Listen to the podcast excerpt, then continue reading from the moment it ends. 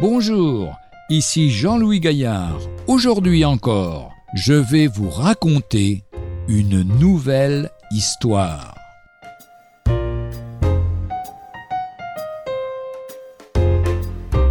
La France sortait d'une guerre atroce, elle était en train de se reconstruire, et les Parisiens voulaient rattraper le temps perdu et vivre à cent à l'heure. La pression montait, les moqueries aussi, le prince de Galles lui-même essayait de raisonner Eric Lindell. Mais Dieu ne peut pas être contre le fait que vous couriez le dimanche.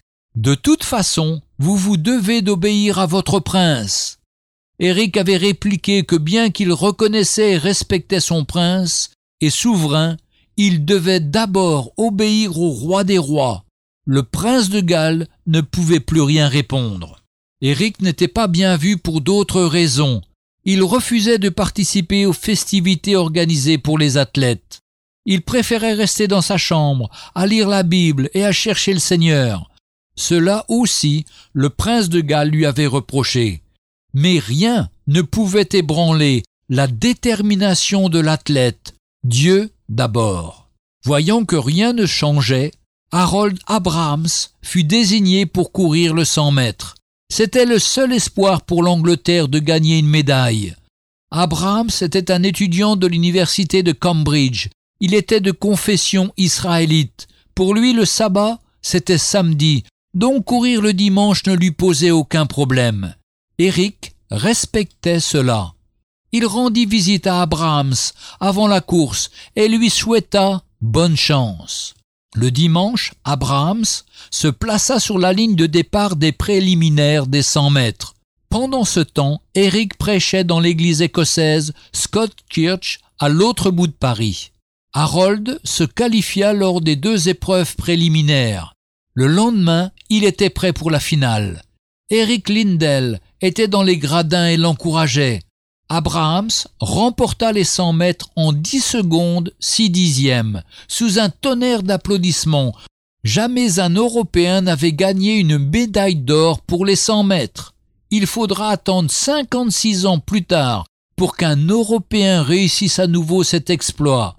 Eric partageait la joie d'Abrahams, même s'il avait peut-être ressenti un petit pincement au cœur, puisque le 100 mètres était sa course mais en même temps il ressentait la joie du Seigneur parce qu'il avait obéi.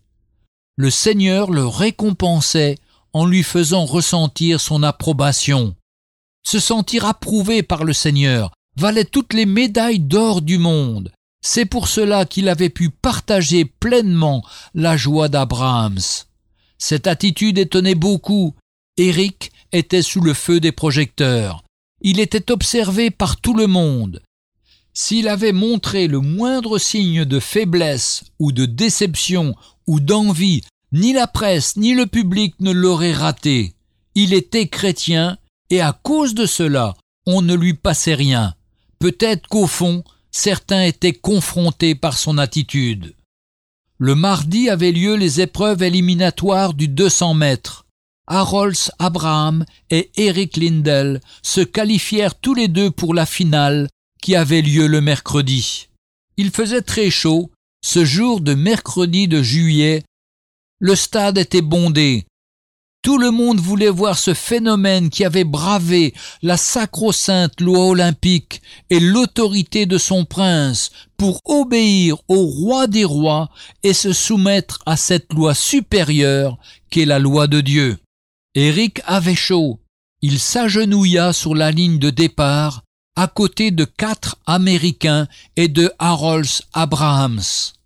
Dans son cœur il priait, il était en paix. Ce qui comptait, ce n'était pas qu'il gagne, mais que Dieu soit glorifié. Il voulait donner gloire à son Dieu. Le signal donné, les athlètes s'élancèrent. Abraham et Lindell prirent un bon départ, mais ils furent vite devancés par deux Américains qui finirent respectivement premier et deuxième. Eric termina troisième et Abraham sixième et dernier. Retrouvez un jour une histoire sur www.365histoire.com.